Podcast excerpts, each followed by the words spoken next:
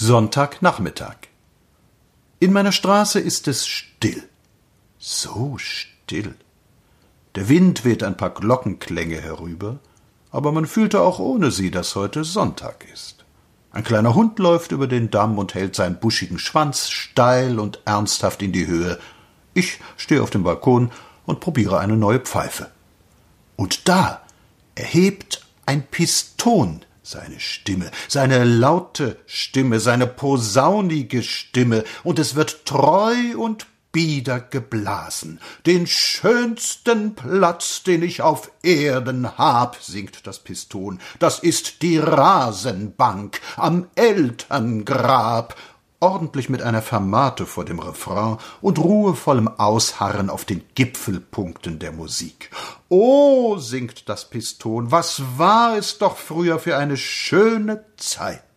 Der Kaiser fuhr über die Linden, und alle Leute nahmen die Hüte ab und riefen Hurra, wenn einer vom Unterdietar zum Oberdietar befördert wurde, zog er sich einen schwarzen Kaiser Wilhelm Gedächtnisrock an und machte bei seinem höheren Vorgesetzten einen Diener. Zu Hause gab es dann Gänsebraten und sauren Rotwein, und Heddy bekam Popoklatsche, weil sie sich die Soße über das himmelblaue Kleid gegossen hatte. Es war eine schöne Zeit. Erschüttert schweigt das Piston dann singt es wieder.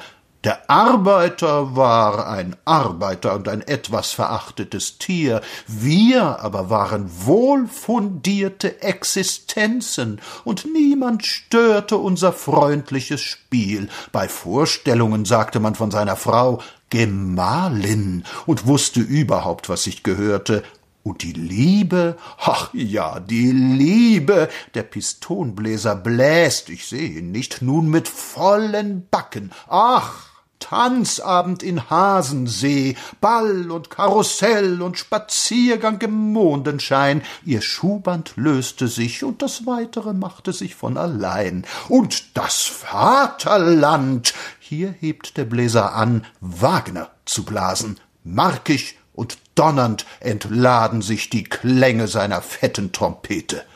An allen Fenstern Gesichter, sie glänzen. Das Piston spricht aus, was sie alle empfinden.